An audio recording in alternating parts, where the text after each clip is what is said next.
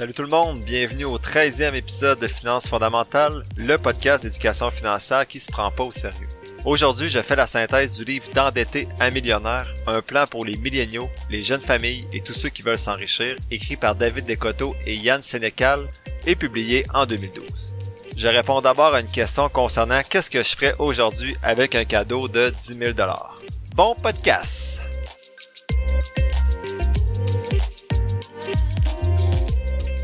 Comme d'habitude, je suis très content d'être avec vous aujourd'hui pour parler de finances.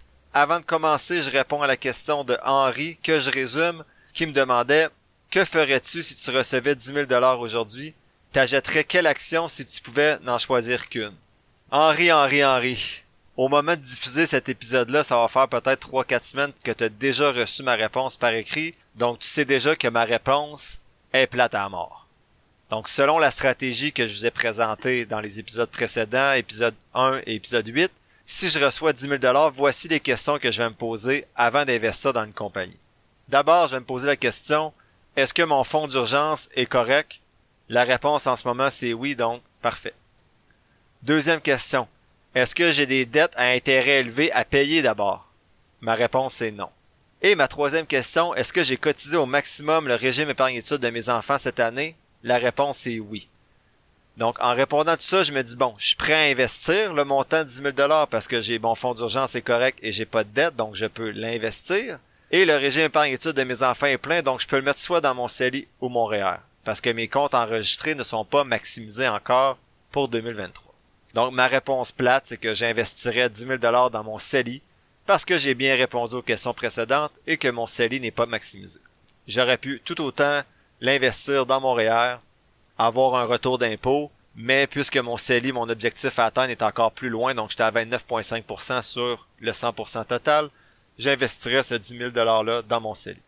Sachant que j'ai pas atteint le 70% d'investissement passif qui est visé dans mon CELI, je placerai le 10 000 dans le fonds négocié en bourse passif VEQT.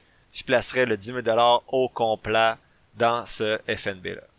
Henri, j'imagine que ton souhait c'était plutôt que je nomme une compagnie en particulier et non un fonds négocié en bourse. Donc je t'invite à t'abonner à la page Facebook de Finances fondamentales. J'ai vérifié puis t'es pas abonné encore, Henri. Donc le lien est dans la description de l'épisode si tu souhaites t'abonner à la page Facebook et à profiter chaque semaine de mon résumé d'analyse de trois compagnies en bourse selon la stratégie que je décris dans l'épisode 2 que tu m'as mentionné avoir écouté. Si tu trouves une compagnie en haut de 75 points et que le prix est vert foncé, donc très sous-évalué, il y a de bonnes chances que la compagnie que je te nomme, ce soit elle. Donc merci Henri pour ta question qui était short and sweet. J'ai niaisé, mais un gros merci d'écouter le podcast. J'invite tout le monde à m'écrire comme Henri si vous avez des questions. Les questions commencent à s'accumuler un petit peu sur ma liste. J'en ai reçu quelques-unes par Messenger. Mais si j'en ai trop, ce que je vais faire, c'est que je prendrai le temps à de faire un épisode spécifique juste pour répondre à vos questions. Je répondrai à vos questions bien sûr en toute humilité, sachant que je ne suis pas un expert du domaine financier. Sinon, notre segment synthèse de livres concerne le livre D'endetter à millionnaire, un plan pour les milléniaux, les jeunes familles et tous ceux qui veulent s'enrichir de David Descoteaux et Yann Seneca publié en 2012. Ceux qui se rappellent, dans un épisode précédent, le terme volatilité me causait de la misère. Cette fois-ci, c'est le terme milléniaux que j'ai de la difficulté à prononcer. En introduction, je vous dirais que cet ouvrage-là est concis et balaie surprenamment du revers de la main le concept de budget. Selon les auteurs, monsieur, madame, tout le monde doivent simplement établir une limite de dépenses qu'ils ne doivent pas dépasser. Il faut toutefois bien sûr que cette limite-là soit déterminée à partir de quelque chose et qu'elle soit respectée. Donc ça nécessite tout de même que vous fassiez certains calculs ou certaines analyses de vos sorties et entrées d'argent.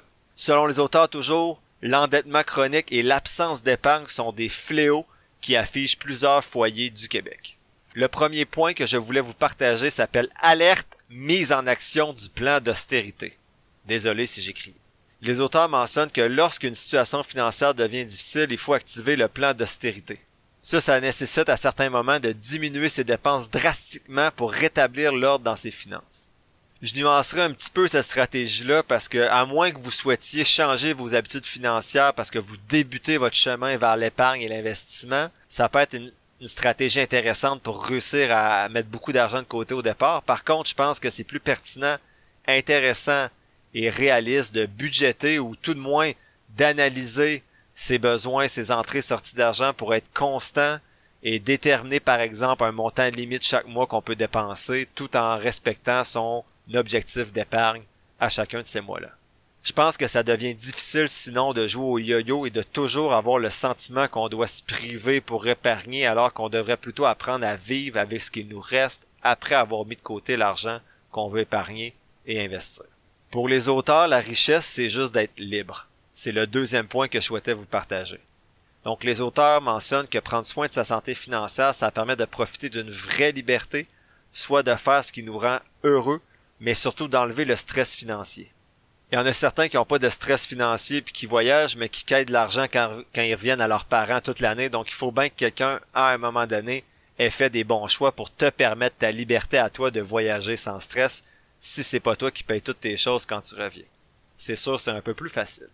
Je voulais préciser que mon podcast à moi est centré sur l'argent parce que ça me passionne et je pense que c'est intéressant pour certaines personnes de s'éduquer dans ce domaine-là, mais je suis le premier à dire que l'argent c'est pas ce qui est le plus important. Comme je l'ai mentionné souvent dans les épisodes précédents et comme les auteurs le soulignent également dans ce livre-là, l'argent permet tout de même, je crois, de déneiger un chemin vers votre liberté financière, personnelle et vers votre bonheur. Rendu là, ça se peut bien sûr que vous preniez pas le bon chemin, ou que vous glissiez sur une plaque de glace comme une maladie ou de la, mortalité par exemple, mais c'est théoriquement supposé être plus simple d'avancer dans le chemin déneigé. Le troisième point que je voulais mettre en évidence pour vous dans ce livre-là, c'est pas de miracle, de la discipline.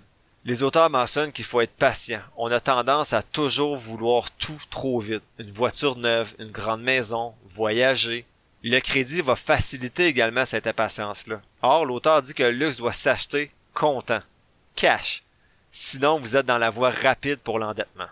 Une fois endetté, ça devient difficile de s'en sortir sans plan d'austérité, qui était le point numéro un, le point alerte! Plan d'austérité en marche! C'est sûr, quand tu as des dettes, c'est plus difficile ensuite de te sortir un petit peu euh, la tête de l'eau.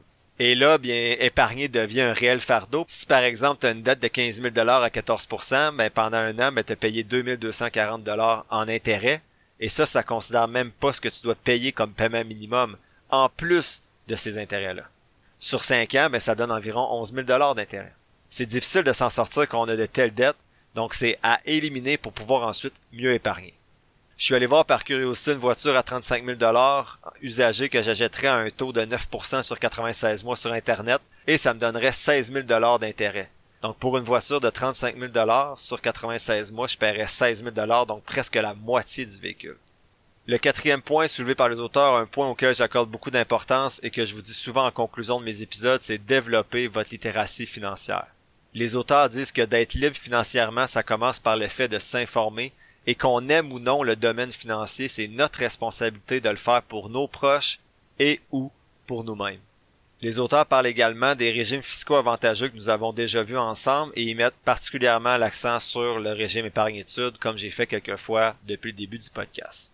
Ça revient au livre précédent, un des plus beaux cadeaux que vous pouvez faire à vos enfants, outre bien sûr les aimer, en prendre soin, passer du temps avec eux, c'est de leur offrir une vie financière qui part du bon pied avec un régime épargne-études.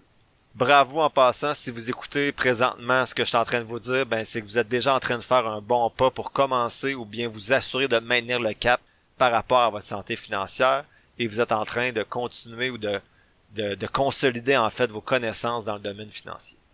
Le dernier point, c'est ai-je besoin d'un conseiller? Les auteurs disent qu'il ne faut pas absolument se passer d'un conseiller, mais qu'il faut le magasiner assurément. Selon eux, c'est toujours plus facile de magasiner son conseiller quand on connaît les bases et le vocabulaire utilisé dans le domaine.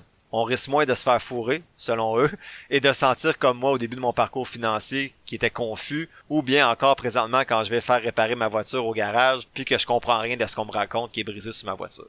Vous pourrez poser les bonnes questions si vous connaissez les bases du domaine et ainsi détecter si un conseiller travaille réellement dans votre intérêt ou plutôt pour le sien. Et je vous invite à aller voir par ailleurs les questions de Fabien Major dans l'épisode 9 et certaines questions que je vous suggérais également de poser à un conseiller financier avant de l'engager pour gérer vos finances. Je suis assez d'accord avec leur vision, donc je suis pas pour ou contre l'apport des conseillers dans la gestion de votre patrimoine. Comme je l'ai dit quelques fois, je crois qu'un conseiller est essentiel pour certaines personnes, mais que la majorité des gens, selon moi, après une bonne éducation financière, sont capables de le faire eux-mêmes. Donc moi, personnellement, j'ai commencé à investir seul après avoir lu une trentaine de livres et avoir écouté des dizaines et des dizaines d'heures de podcasts sur le sujet. Donc ça se fait pas non plus du jour au lendemain, mais sachez que la stratégie est simple. Il faut seulement comprendre le domaine, et apprendre à gérer vos émotions, mais ça doit être la sixième fois que je vous dis ça en 13 épisodes. En conclusion, le livre s'adresse essentiellement, je dirais, aux 20-35 ans.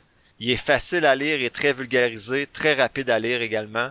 Ça s'adresse principalement aux novices, mais il y a certains éléments qui pourraient également intéresser les gens plus aguerris avec quelques petits trucs ici et là.